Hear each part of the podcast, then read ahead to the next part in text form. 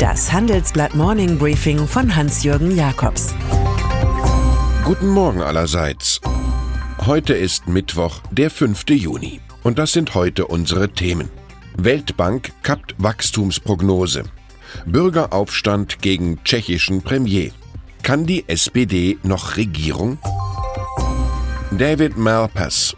An die Spitze der Weltbank war er mit gütiger Hilfe von US-Präsident Donald Trump gekommen.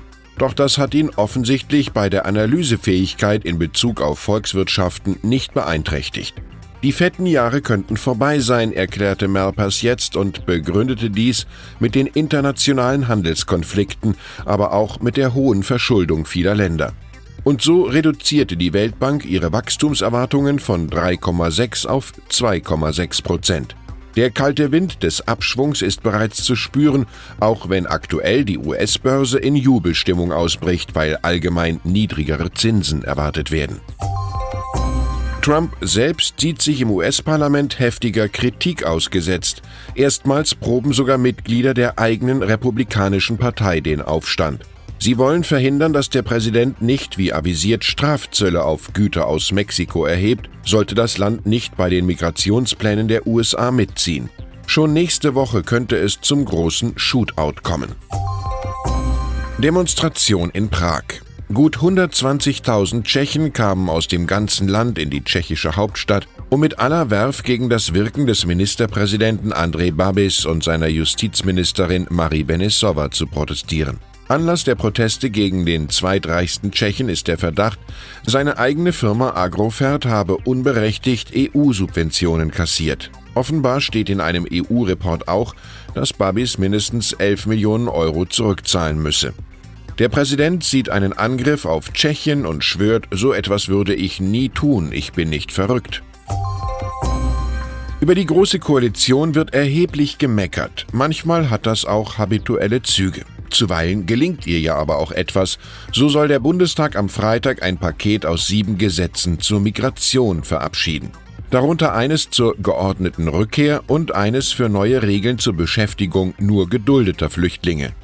Hauptziel aber ist das Fachkräfteeinwanderungsgesetz, das so kompliziert ist, wie es sich anhört. 20 Jahre wurde darüber gestritten und nun verbirgt sich im Paragraphenwust eine so schlichte wie sensationelle Feststellung.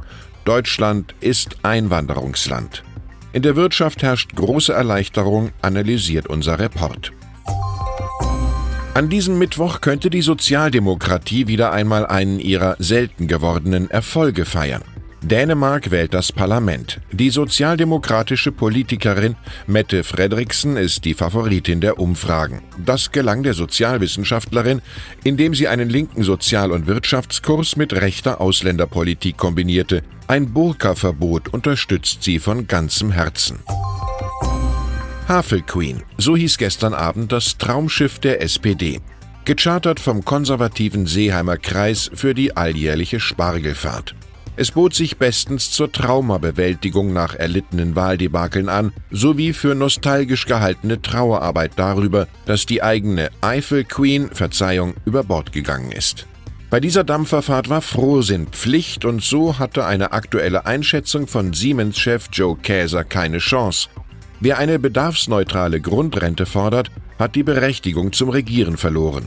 Olaf Scholz, ein wenig spröder Urheber der Grundrente, forderte auf dem Schiff ohne große Resonanz zum Unterhaken auf. Es soll ja in SPD-Kreisen nicht gelten, was Käser noch festhielt. Wir sind ein bisschen bequem geworden. Und dann ist da noch Woody Allen. Der Regisseur kann nun doch seinen 51. Film drehen. Er wird in San Sebastian spielen. Auch Christoph Walz ist dabei und wie schon bei einigen anderen Firmen finanziert die Firma Media Pro.